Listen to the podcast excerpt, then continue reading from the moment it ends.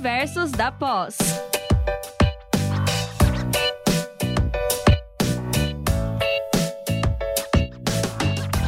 Olá, boa noite a todos que estão conosco em mais uma Rádio Ninter do programa Diversos com o programa Diversos, né?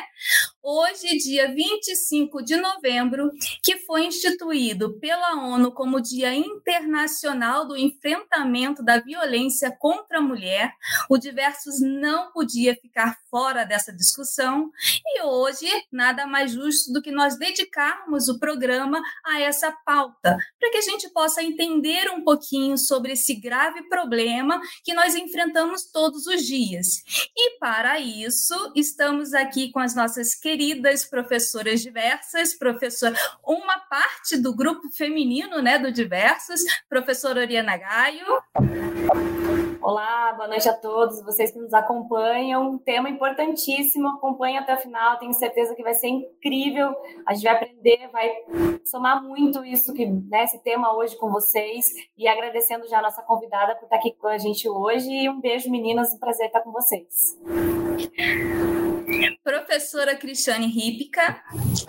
Oi, galera, tudo bem com vocês? Um prazer estar em mais um encontro aqui com vocês, mais um Diversos, especialmente esse, que é uma data bem marcante, né? Especialmente nos últimos tempos, infelizmente temos ouvido falar mais é, desse tema, então é muito importante vir debater, conversar com vocês hoje sobre esse assunto. Já falávamos ali com a professora Thais nos bastidores, eu já gostei muito dela, pelo que nós falamos, então tenho certeza que a rádio de hoje vai ser muito boa de ouvir, vai ser cheia de informações importantes sobre esse tema. É isso aí. E, claro, a nossa convidada mais que especial, que é é, aceitou, né, dividir um pouquinho da experiência dela aqui com a gente hoje, bater um papo sobre esse assunto, professora Thais Martins. Boa noite, meninas, tudo bem? É uma grande felicidade estar aqui com vocês hoje, poder dividir um pouquinho do meu conhecimento. Realmente é, é um prazer sempre imenso poder partilhar o que a gente estuda, o que a gente pesquisa, os debates que nós temos com os nossos alunos, sejam eles de onde forem, porque uma vez que são nossos alunos e são ouvintes, estão dispostos a ouvir conhecimentos, é sempre um grande prazer e uma grande felicidade para mim. Fico muito honrada com o convite. Muito obrigada, professora. Nós que estamos honradas, com certeza. Bom, e aí eu já vou começar com a primeira pergunta. Professora, como que a gente pode compreender o fenômeno da, da violência, né? Existe alguma diferença é, somente pelo gênero? Vamos lá. Olha, excelente colocação. Na verdade, nós temos violência de várias formas. Nós temos violência contra a mulher, nós temos violência contra o idoso, nós temos violência contra os vulneráveis. O princípio essencial do fator da violência é quando as pessoas não respeitam os limites. Então, ao não respeitar limites, nós temos um circuito de violência. Certamente que em relação à mulher, como é o tema que hoje nos propusemos a falar, é um tema mais ele, ele acaba por ser mais gritante, visto que independente do fator gênero, a violência ocorre. Porém, no que concerne as dificuldades que as mulheres enfrentam, estamos nós aqui que, independente de termos nossos postos de trabalho, nossa existência social, ainda assim somos vítimas, em algum momento, de uma violência. Seja ela física, seja ela psicológica, seja ela moral. Por quê? Efetivamente, por um circuito que sempre destinou muito mais ao sexo masculino um lugar na sociedade, relegando a mulher a um lugar secundário, como se nós fôssemos, é, como no viés do direito romano, né, o, o, um bem da casa, né? Nós éramos uma propriedade. Então, o circuito da violência, ele, ele acontece diante das vulnerabilidades, mas ele não depende exclusivamente da questão do gênero. Porque, como eu disse, nós temos a violência contra o idoso, nós temos violência contra a criança, nós temos N situações no ordenamento jurídico justamente para proteger as pessoas, para evitar que esse circuito da violência continue seguidamente, porque é um círculo vicioso. Espero ter respondido, doutora Luciana. Perfeitamente, professora. Nossa, foi uma. Deu um geralzão mesmo.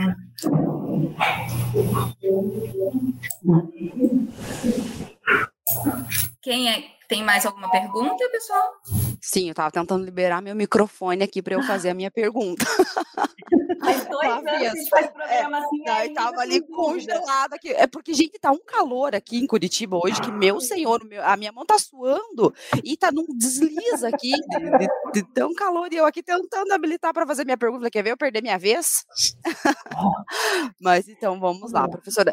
É, sobre esse assunto, hoje ainda, inclusive, falava-se bastante sobre isso nos noticiários, né? O pessoal estava falando em Curitiba, em, inclusive no estado do Paraná, tem algumas ações, algumas é, atividades que eles que o Estado do Paraná faz para proteger essas mulheres, seja antes, né, tentando é, evitar que aconteça, ou seja depois para amparar quando é, venha a acontecer esses casos de violência contra, é, contra, contra as mulheres. Aí, o, no que se caracteriza no ordenamento jurídico, que é aí que é esse conjunto todos de lei, como a violência se caracteriza, professora, nesse ordenamento jurídico? Como que funciona essa questão? Então vamos lá, professora, obrigada pela pergunta. A grande questão é: para que serve o ordenamento jurídico? O ordenamento jurídico é aquele que supera uma fase de existência da vingança privada. O Estado toma para si a tarefa e o dever de organizar a sociedade e evitar que abusos aconteçam. Essa situação que muitas pessoas imaginam, aqueles que não trabalham com a questão do direito, imaginam, é, usam frases do tipo: o meu direito vai até onde outro, do outro começa. Isso é uma falácia, né? Por quê? Quando a gente imagina que o direito do outro, até onde é o direito do outro. Eu costumo dizer que isso é muito subjetivo. Nós não temos um alcance disso, porque daí nós podemos ser segregados ou selecionados pelo nosso poder aquisitivo, pelo nosso poder intelectual, ou seja, o ordenamento jurídico vislumbra o quê? Igualar a todos nós. O princípio essencial do, das, das relações de direito constitucional é o quê? Princípio da igualdade. Todos são iguais perante a lei, independente de cor, raça, orientação sexual, qualquer situação. Leia-se. Então, o ordenamento jurídico ele busca o quê? A igualdade.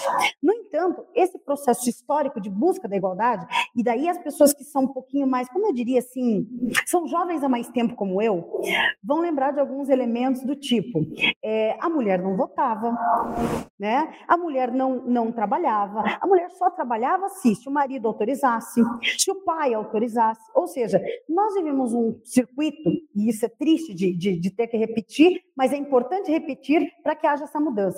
Nós temos a, a diretriz de uma heteronormatividade. Por que uma heteronormatividade? Porque as normas são elaboradas pelos homens brancos dominantes. E aqui não vem nenhum discurso, com todo respeito, é, que eu não gosto muito daqueles títulos, né? Ai, porque é ista, é nazi. Tal. Não, não estamos falando disso. Estamos falando pura e simplesmente de direito constitucional. Constituição Federal de 1988 busca equiparar as pessoas, igualdade entre as partes, nas relações de trabalho, nas relações humanas em geral. No entanto, nós bem sabemos que é um lugar a ser conquistado. Essa busca dentro do ordenamento jurídico é permanente. Por quê? Porque a mulher, essencialmente, há muitos momentos que nós ainda, mesmo nós mulheres emancipadas, senhoras dos nossos destinos, né? Ainda assim, por exemplo, se vamos buscar um trabalho, não é impossível que não se pode mais fazer um exame de gravidez. Né? Nós não precisamos provar se estamos grávidas ou não para adentrar, adentrar um posto de trabalho. No entanto, existem muitas outras formas de perguntar, né? Ou formas de dizer, você não é o perfil para essa vaga.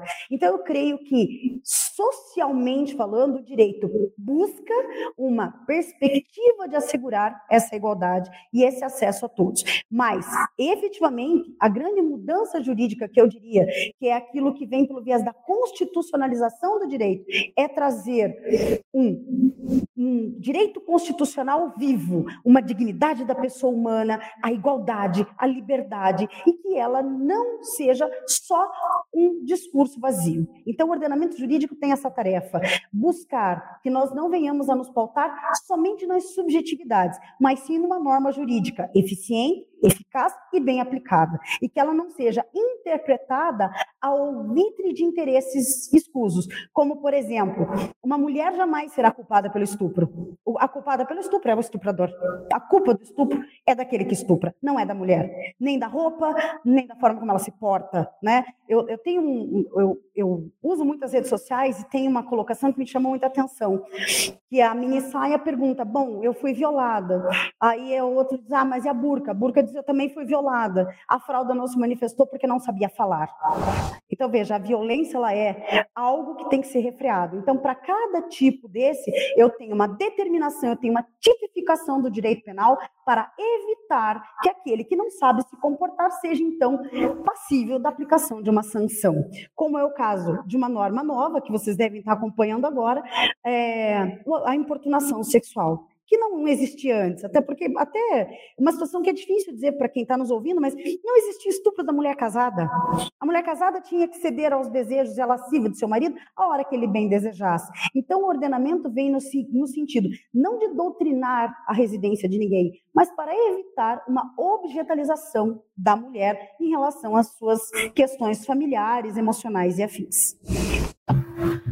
É, professora, e me permita comentar, enquanto você falava, é, vem, conforme você foi comentando, vem várias coisas assim à mente, porque, por exemplo, existe a lei há muitos anos. Há muitos anos a gente vem lutando contra isso, a, a, né, a se colocar na sociedade, a ser respeitadas, independente do, do nosso sexo, independente da idade né, da mulher. Uhum. Nós temos é, tanta inteligência quanto, tanta capacidade com, é, quanto os homens, e ainda assim, nas empresas é, é uma luta para se colocar, né? A gente ainda vê uma desigualdade tanto de número de mulheres em cargos é, importantes em relação a homens. Uhum a salários, né? Isso ainda Sim. é uma luta, tanto é, se fala, ao mesmo tempo que parece que faz tanto tempo que nós conquistamos esses direitos, nós ainda estamos dia a dia tendo que batalhar por eles, tendo que defendê-los, né? Até uma coisa absurda que você falava agora, por exemplo, sobre os testes de gravidez para se, é, se ser inserido numa empresa, eu tive uma amiga mesmo que há algum, alguns meses, acredito que uns dois meses, ela fez uma entrevista de trabalho, aí ele perguntou se ela tinha filho, é, falou, uhum. perguntou se ela pretendia ter mais filhos, ela respondeu. Aí ele perguntou o que ela faz para evitar os filhos. Uma entrevista de emprego. É um retrocesso muito absurdo, assim, que você não acredita. Ela, e aí aquela questão que, que a gente fala também da, da denúncia, de falar, de, de, expor, né, e tal. Mas ela disse que ela, ela nunca na vida dela ela imaginava uma, uma pergunta daquela que ela congelou. Ela disse que ficou Mas sem. Existem muitas formas, sim, perfeitamente, professor Cristiane. Na verdade, uhum. existem muitas formas de perguntar. Não se pode fazer o exame, ok? É proibido. Uhum. Mas existem outras formas, nós bem sabemos, o exame sangue ele pode detectar muitas coisas, né? E uma vez uhum. feito o exame, dependendo do laboratório, se existe ou não conivência, né? Isso acaba sendo feito. Ou, por exemplo, perguntar se eu quero ter ou não quero ter mais filhos. A grande questão é, a mulher ainda, século XXI, moderníssimos estamos, modernos, tal, modernos pelo não mútil. Por quê? Porque efetivamente ainda estamos sob a égide, eu vou usar um livro que eu gosto muito, do Nelson Saldanha, O Jardim à Praça. Ainda há muitas pessoas no seio social que entendem que o lugar da mulher é dentro de casa e que o jardim é, é, é, é, para a mulher e a praça é aos homens. Os homens discutem sobre a política, sobre os destinos do país, enquanto a nós compete o quê? A criação dos filhos. E não que seja uma tarefa menor, mas ainda imagino que cada, um de nós, cada uma de nós passa pela questão: ah, você tem filhos, se não tem filhos, ou seja, é uma mulher eternamente incompleta. E graças a Deus está aí a psicologia para dizer que nem todas nós temos as mesmas demandas, né? Nem todas nós desejamos a mesma coisa, mas a sociedade verdade, é, intenta fazer uma coordenação desse corpo feminino. Né? E, é. eu, eu, nem vou adentrar a questão do aborto, porque daí nós vamos ter que fazer mais uns três programas seguidos. Ah, mas assim, sim. o meu grande debate em relação ao aborto não é exclusivamente o direito de nascer, mas sim o direito sobre o corpo da mulher, que é um corpo que é sim objetalizado.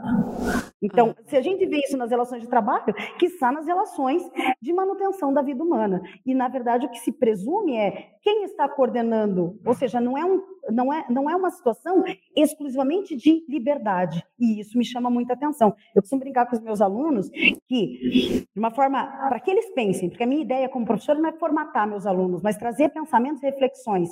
Por que seria alguém que tem expectativa de direito, que está no ventre materno, teria mais direito sobre alguém que é sujeito de direito. Então, eu gostaria que as pessoas refletissem sobre a liberdade sobre nesse o corpo aspecto, da mulher, né? nesse aspecto, e não só sobre a vida. Legal. E até me perdoem, eu como civilista, a teoria que o Código Civil brasileiro adota, a Lei 10.406 de 2002, é a teoria natalista. Só é pessoa a partir do nascimento com vida. Eu não vou, não, Uhum. eu, e e não estou aqui para dizer, vocês têm que pensar assim. Eu digo, partam desse ponto de reflexão. Reflitam sobre. bandeiras. Exatamente, essa é a ideia. Uhum. É, é, uma, é um moderno meio. O que a gente percebe em algumas situações, algumas pessoas, que é um moderno meio imposto, né?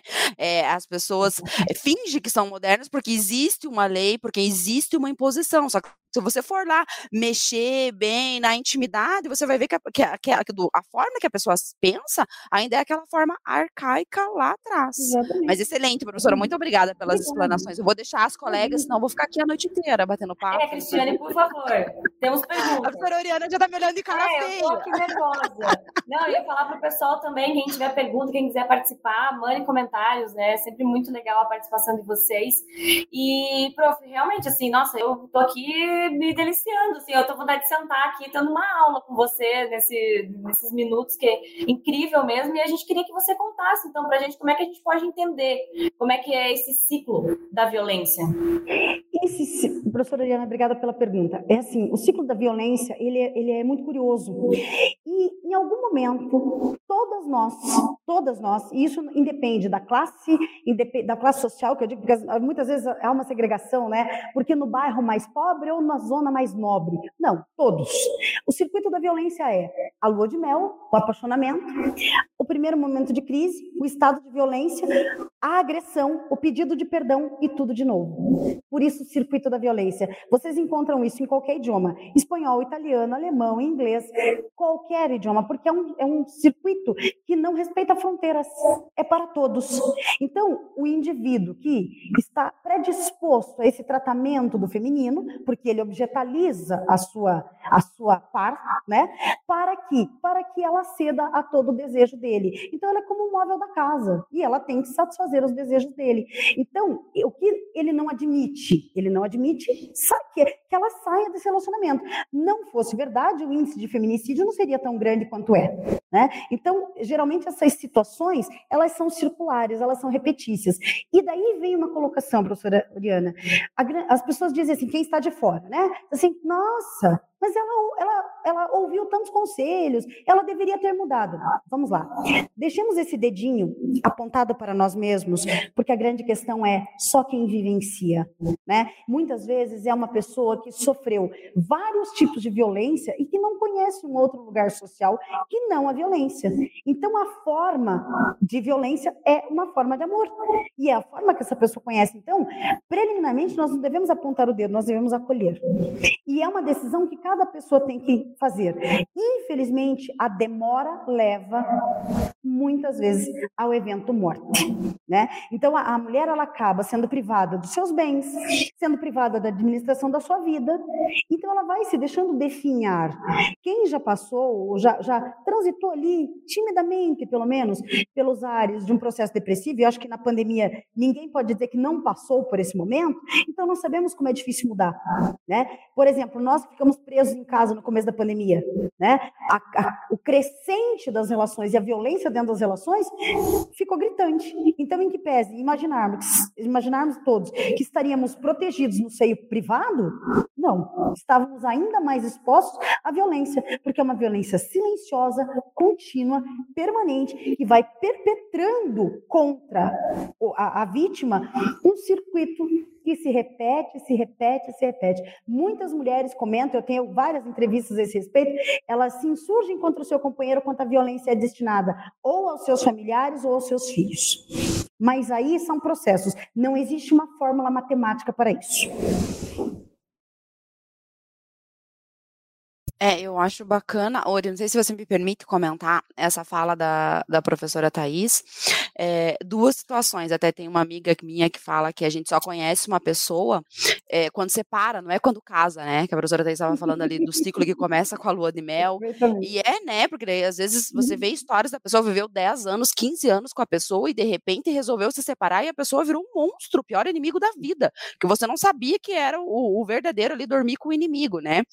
E outra situação também que é importante, que aí é meu noivo que comenta, né? A gente tem muito de resolver o problema dos outros, é muito fácil, né? A pessoa te relata um problema, você olha em dois minutos, você resolveu o problema, a vida da pessoa.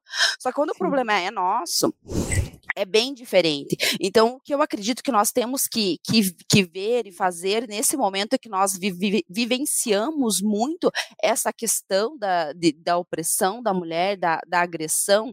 É isso que a professora falou, enfatizar muito isso, a questão da acolhida. Porque é muito fácil você falar, ah, separa dele. Só que às vezes essa pessoa, ela não tem um emprego, ou ela não tem um emprego que permita que ela se sustente, ou sustente os seus filhos sozinha, né? Ou então, muitas vezes é... não pode trabalhar, não tem um preparo para o mercado não de trabalho. Estudar, né? Não tem uma Exatamente. condição de ser inserida no, no, mercado de trabalho. Então, a partir do momento que você vai, de repente, é, aconselhar essa pessoa a, a, sair de casa, a abandonar essa pessoa, essa vida, você também estender a mão, né? Falar, ah, no que você, se você precisar, eu estou aqui para te ajudar, eu abro as portas, de repente, da, da minha casa, porque isso pode acontecer Sim. na nossa família, com a nossa prima, com a nossa irmã, com a nossa mãe, né? Pode Sim, ser o pai, pode ser o padrasto, pode ser esse agressor.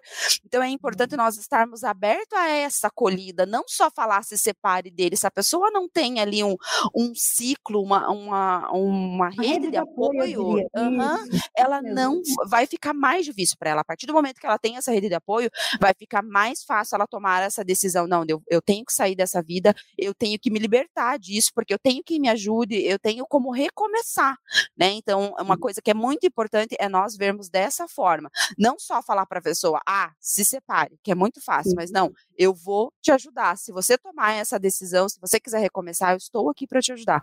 Acredito que essa é uma, uma mensagem bem importante que fica, que nós temos que rever enquanto pessoas, enquanto sociedade, enquanto cidadão, enquanto próximo, enquanto se colocar no lugar daquela pessoa que está passando por aquilo, né? Porque, como você disse, apontar o dedo e criticar é fácil, mas vamos fazer uma coisa para ajudar, né? E, na verdade, é um circuito em que a mulher resta presa porque ela não sabe o destino dos filhos, ela não sabe o seu próprio destino. Deixar essa criança com, essa, com esse companheiro, que muitas vezes é um risco, né? Então, a gente percebe que, geralmente, é um apontamento de responsabilidades, mas o acolhimento ele não existe. E é triste, professora Cristiane, a gente perceber que as mulheres são grandes, grande, em grande número críticas das outras mulheres. É, Isso, mim, são é as, mais, é, as, as que mais criticam, que mais apontam o dedo são as próprias mulheres, e às vezes ela está até passando por uma coisa eh, semelhante, está começando ali na casa dela e ela nem percebeu ainda e está de olho na, no que está acontecendo na vida do vizinho. É um mecanismo de defesa chamado negação. É mas eu também atribuo isso ao desconhecimento, né? Porque para a gente poder enfrentar alguma coisa, né, a, como a questão da violência, a gente precisa conhecer todas as formas. A professora Thais, ela falou aí várias coisas e, e eu fui pensando, fui fazendo vários links agora e vou falar o que eu me recordo, né? Por exemplo, a questão da, do meme da burca, aquilo me chocou demais, sabe? É, é um meme que você lê e você fala é assim, caramba. É bem isso mesmo. E também, vocês falando aí, eu agora, recente, eu li um Twitter de uma menina que falava assim: é, existem muitas mulheres que levam dois, três dias até perceber que sofreu de fato uma violência. Porque a questão Sim. da violência ela está tão normalizada na, no, no, nosso dia a dia, no, no, na, na, nossa na nossa forma de pensar, né? Como a gente enxerga as coisas. E às vezes, e como nós somos educadas dentro dessa cultura, realmente você acaba se deparando com mulheres que têm um olhar mais machista. E a gente acaba apontando o dedo para essas pessoas, mas elas foram, elas só conhecem aquilo ali. Elas não abriram ainda, não ampliaram ainda a visão. Eu Sim. digo isso, prof, porque agora puxando um pouquinho para minha para minha dissertação, porque oh. eu vou defender agora no dia 6 de dezembro, e que eu delícia. falo exatamente, a minha pesquisa foi sobre os conceitos naturalizantes da violência contra a mulher e falando da música, porque eu trabalhei com os adolescentes né? Então. Professora, é... que delícia! Eu, acabei, eu, eu, fiz uma palestra justamente sobre isso, que maravilha! Sério? Olha que legal! Sim. Abordando é, a temática das músicas, como, por exemplo, é, uma música de Noel Rosa, que diz: Sim. Mas que mulher indigesta merecia uma tijolada na testa. Onde já se Mas, viu? E você sabe que nessa época, não na, na época de Noel Rosa, eu não sei direito, mas a, a primeira música que falava sobre a violência contra da, das mulheres, que é uma coisa que vem já ó, de séculos atrás, é, Tonico e Tinoco. Só que naquela época eu tive que, inclusive, ah. retirar essa música da minha dissertação, porque naquela época era permitido, era algo que era normal na sociedade. O homem é, bater na mulher, porque a mulher ela precisava estar ali dentro de casa, não, não tinha voz, não tinha fala, né? Então, para vocês perceberem como que as, as, coisas estão caminhando para uma mudança. Está tendo, a gente está tendo uma, um, nós estamos num processo de mudança, né? Um processo lento, mas eu vejo que hoje as coisas elas estão mudando, né? A gente tem mais espaço para poder falar, a gente tem esse espaço aqui, por exemplo, da discussão. Quando eu trabalhei com os adolescentes, foi impressionante, assim, no período da pandemia, foi uma, um, eu fiz um grupo focal com eles, foi online, uhum. e eu fiquei com medo, de fato, que ninguém participasse, só que foi impressionante que todos participaram, adolescentes, uhum. e eles contaram, assim, relataram algumas coisas, os meninos, eles escutaram e depois eles falaram, assim, coisas do tipo, nossa, eu não percebia, não sabia que isso era entendido dessa forma, sabe? Então foi uma coisa muito interessante. Foi muito interessante a gente percebe como que há necessidade de se conversar a respeito. Sim. Né? E uma fala que, que atenda a eles, né? Na verdade, hoje, como nós temos multimeios de comunicação, não, não imagino que nós possamos, muitas vezes hoje, se fala para o adolescente ler um clássico, ele não vai ler um clássico, né? Ele, ele vai dizer que o clássico é chato, que não serve, que não é bacana, que não é legal. No entanto, na, na linguagem dele, e nessas novas tecnologias que nós temos hoje à nossa disposição, é possível sim que esse discurso chegue a eles. Mas, na verdade, eu costumo sempre dizer, não é um discurso de é, é, fechamento de reflexões, mas sim de amplitude de reflexões. Porque cada um de nós vem de uma realidade, né? Cada um tem a sua família. Eu, eu até falávamos aí antes, de, antes do início da live, assim, ó, meu pai, tadinho, meu pai, né? Eu espero que ele não ouça a gravação hoje, senão eu acho que eu, vou, eu, eu não vou poder almoçar no domingo com eles. Mas, assim, meu pai é o, o sétimo filho, né? De, um, de uma família que morava na fazenda e que tinha uma simplicidade de, de pensamentos. Quando eu digo ao meu pai, eu sou filha única, ainda para ajudar a nascer mulher, ainda para ajudar mais ainda. E meu pai é, é, imaginava que, veja, coitadinho dele, que uma mulher para casar, casar e cuidar de, de, marido não precisava ter muito estudo. Misericórdia do Senhor, né? Isso é que eu chamo de uma condenação eterna, né? Só que hoje, quando ele percebe, lógico, ele não, ninguém evolui do dia para noite. Ele está num processo evolutivo, como eu também estou.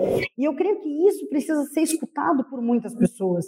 Por exemplo, os pais que muitas vezes são encarados como abusivos, às vezes não têm conhecimento. Então, a sua fala, professor Luciana, é justamente é, é, uma, é perfeito entender isso. Muitas vezes é preciso dar ferramentas para que as pessoas compreendam esse universo que as cerca. Porque, veja, eu, eu, eu tenho algumas dificuldades de percepção que as pessoas demoram a evoluir, porque nós gostaríamos que fosse mais rápido, mas isso não acontece. Vou dar um exemplo bem bobo, mas assim, eu tirei carteira em 1900 de Guará com tampinha de rolha e é, ninguém dizia que você não podia beber para dirigir. Não existia essa proibição, né? Então, são adaptações. Hoje as pessoas não fazem mais isso, ou melhor, fazem as escusas.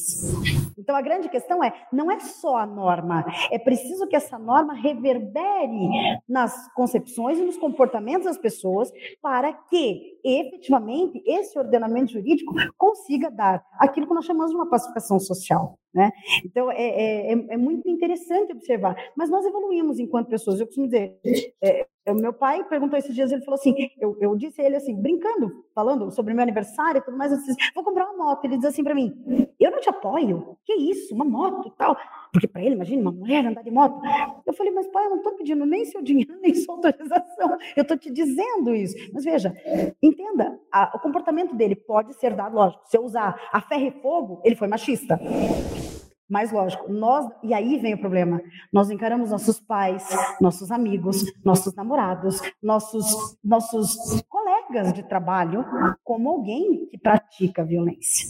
E a violência ela pode ser uma filigranazinha, uma, uma como diriam os, os meus amigos pais, uma tonteria, mas é algo que tem um efeito muito fulcral na vida de cada uma de nós. Né? E até, professor Luciano, me lembrando aqui, é, a questão do abuso nas músicas, eu, eu particularmente, eu, eu, sou já uma jovem senhora há mais tempo, e eu adorava Sidney Magal. Na verdade, adorava não, vou conjugar no tempo certo, eu ainda adoro. Mas tem uma música que, inclusive, foi usada amplamente na televisão, né, para compra de veículo, não vou fazer propaganda da marca, que nós combinamos nada de marcas hoje, mas ele diz assim, se te pego com outro, te mato. Pego as minhas malas, fujo e, e escapo.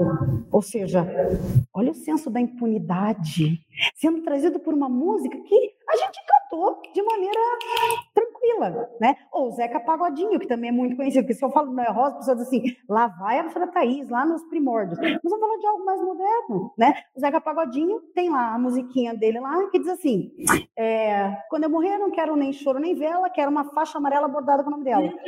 Ninguém percebeu que isso é um feminicídio, não? Por quê? Foi Porque essa música que me motivou. Ah lá. Ai, professora, já tô, eu acho que essa live vai ter que continuar, gente. Não, não sei. A grande questão é: ninguém ouviu o resto da música. Eu e a professora Luciana ouvimos. Que ele diz assim: e se, e se ela vacilar, vou dar um castigo nela. Vou dar-lhe uma banda de frente, quebrar cinco dentes e quatro costelas. Opa, peraí. Ou seja, se ela não se comportar, quer dizer, eu sou um bichinho de estimação que preciso ter as vontades que o meu dono quer que eu tenha. Então, perceba, existem ânimos, eu nem vou falar do funk, porque daí já vão dizer que eu estou me apropriando culturalmente tal, mas é, é muito fácil observar da objetalização. A mulher é a que deita, que senta, que levanta, que satisfaz o seu, como é que a gente diz isso de maneira delicada? O sexo oposto, né? E pronto, é para isso que servimos. Então, essas conotações, entendam, elas não brotam do dia para a noite, elas são sociais, elas são culturais. E se nós não levantarmos bandeiras, e daí os meninos que nos ouvem também, já vou aproveitar para fazer esse resgate, quando a gente discute o lugar do feminino, a gente não está falando só entre mulheres, estamos falando entre mulheres e homens, porque o papel dos homens também está ressignificado. O homem da modernidade também é um homem que sofre. Por quê? Porque Exatamente. são aqueles homens que passaram a vida inteira escutando: homem não chora, homem não pode ser frouxo, homem não pode obedecer mulher. Mas isso não questão de obedecer, né? Não precisa ir muito longe. Quem tem filho sabe disso. O marido vai ajudar a ajudar? Não, não, não, não, querido. Você não vai ajudar. Você vai ajudar a parir, já ajudou a parir o Mateus, que vai ter que embalar, né? Vai ter que trocar fraldinha, né? O nenê faz aquelas caquinhas todas que nós já conhecemos, não precisam ser comentadas. Ele não é só um nenê bonitinho, gugu dadá, né? É alguém que exige de nós exige de nós N situações. Então aí está um novo homem, um novo momento e uma nova mulher, mais côncia do que é o processo da violência. E assim, eu considero que os efeitos, seja na música, seja na cultura, em qualquer elemento, é sempre fulcral, é essencial para que a gente saia desse circuito. E assim, eu tenho certeza que os meus netos, eu, a minha expectativa é longa e larga, como eu diria, professoras. Eu creio que talvez os meus, minhas netas, né, eu já tenho uma netinha agora, é, a Laurinha, mas assim, que elas vivenciem uma sociedade melhor, porque eu creio que cada uma de nós, em algum momento, descobriu que não era tão igual assim, dependendo do ambiente em que convive. Isso pode ser na balada, isso pode ser na igreja, isso pode ser em qualquer lugar, porque não depende da religião, não depende do partido político, não depende de nada. Né? Não preciso. Aí a questão de que tipo de roupa a mulher usa, que tipo de brinquedo a mulher pode brincar, Bom, eu não sei. Eu fui criada numa, numa família conservadora, mas o fato é, eu sou eternamente aquilo que dizem que eu sou ou eu posso evoluir? E eu, particularmente, minhas caras, eu entendo que a educação é o único caminho que, no qual nós podemos embarcar todos juntos e chegaremos a um denominador comum. Fora o aprendizado, a educação e a reflexão, um processo hermenêutico vivo, nós não chegaremos a nenhum lugar. Perfeito, professora. É bem isso. Legal. Não, é que a gente já ia falar que já ia atravessar e falar que a gente está terminando, assim, já tá a gente já passou do nosso horário, né? A gente já está aqui e é muito bom, e é, mas é muito legal isso que você tem trazido, né, Prof? É uma, uma construção mesmo, é uma construção, não é algo que permeia só a classe, e tem todas as classes, é uma, é uma coisa que é diária nossa, né? Eu tenho minhas conversas também dentro de casa com meu marido, e às vezes você precisa, né? Olha, senta aqui, vamos conversar. Então, deixa eu te explicar. E a gente precisa, né? Independente da, é, da formação, dependendo, porque é cultural, né? A gente tem um aspecto cultural dentro disso. Então, eu acho que o que você nos traz hoje é uma reflexão a quem está nos assistindo ou vai nos assistir, né? A live vai ficar gravada, mas é algo muito importante de ser falado, de ser discutido. E a gente queria te agradecer muito. Meninas, vocês querem fazer uma última colocação, uma última coisa? A gente já está estourada aqui, hein? Eu sei. Eu quero, eu quero sim, rapidinho. Só pois comentar é. aqui. A professora falou algo muito, muito importante. Eu sempre falo isso quando eu vou conversar com alguém, com alguém sobre esse assunto, porque as pessoas entendem muito quando a gente começa a falar sobre essa questão, as pessoas entendem que é uma, uma agressão, uma aversão ao homem, e não é isso, gente. Muito pelo contrário, os homens também uhum. sofrem esse tipo de alguns, alguns, algumas violências, né? como essa, essa questão da necessidade de estar sempre mostrando sua virilidade, como a professora bem colocou. Mas esse discurso, essa conversa, ela precisa ser firmada dentro de uma ideia que é contra um sistema social que realmente anula a posição social da mulher, né? Então é dentro dessa lógica que a gente precisa estar sempre discutindo e tentando aí puxar outras pessoas para esse tipo de reflexão. Pronto. Professora, Professora Laís, muitíssimo obrigada. Foi assim, maravilhoso momento. É, é um assunto pesado que às vezes as pessoas não gostam, mas assim, a gente precisa conversar, a gente precisa tirar esse, esse peso né, desse tipo de conversa, porque só assim, conversando, é que a gente consegue fazer com que outras pessoas, sensibilizar outras pessoas, né? Para que elas comecem a pensar sobre o dia a dia, sobre o seu comportamento, enfim. Então, muito obrigada pela eu participação e também sua disponibilidade. Ah, imagine, eu, eu quero agradecer. Vocês são mulheres maravilhosas. Para mim foi um grande momento. Eu quero agradecer de coração esse convite. Me faz muito feliz poder falar de um assunto tão nevrálgico, mas tão necessário. Quero agradecer aos meus alunos que pacientemente estão aqui comigo, conjuntinhos aqui. Eu sou apaixonada por eles, sou muito suspeita para falar. E aqueles que estão nos ouvindo, fica aqui a minha consignação em ata. Nós não nascemos prontos. Nós sempre estamos em é, num processo evolutivo, mesmo nós mulheres, para que possamos reconhecer o nosso lugar, aos homens também reconhecer esse seu lugar. E outra, quanto mais nós nos dividirmos, menos forças teremos. Então, juntos nós somos muito melhores, vamos mais longe. E se vocês me permitem, eu sempre seleciono uma poesia, porque eu acho que sem poesia a vida não tem a menor graça, né? Então, eu selecionei Hemingway para gente, que diz assim: o meu objetivo é colocar no papel aquilo que vejo e aquilo que sinto, da forma mais simples e da melhor maneira. Então, ele diz por mim, da minha gratidão, a minha forma de falar, que tentou abarcar todos, sem ser muito isso ou muito aquilo, porque, na verdade, é um discurso que não tem fronteiras, ele fala para todos os cursos, para todas as pessoas, para todos os gêneros. Essa é a minha perspectiva sempre. Agradeço imensamente essa oportunidade e estou sempre à disposição. Obrigada, prof. Foi ótimo. A gente agradece muito. Lu, obrigada pelas suas colocações. Boa sorte na, na dissertação. Convida a gente. A gente vai estar lá dia 6. Vai ser maravilhoso. Vai virar mestre já já. E é dia também... 7, eu sempre confundo. Ah, dia 6 você falou, né? Lá, tava na minha é. agenda dia 6, Luciana. Falou 6. Falou 6. É, falou 6 e tava na minha agenda dia 6. Mas gente, a gente vai estar lá. Obrigada, Lu. Obrigada, Cris, também por estar aqui com a gente hoje. Foi ótimo. Eu que agradeço, gente. É sempre um prazer. Obrigada, professora Thais. Obrigada, diversas. Obrigada aos alunos da professora Thais pela parceria e por toda a ajuda, pela paciência, pelo Arthur da Rádio, da Rádio Web que está nos ajudando hoje. E um abraço a todos que nos acompanharam. Gente, um beijão. Foi um prazer. Obrigada. Até a próxima. Diversos da Pós.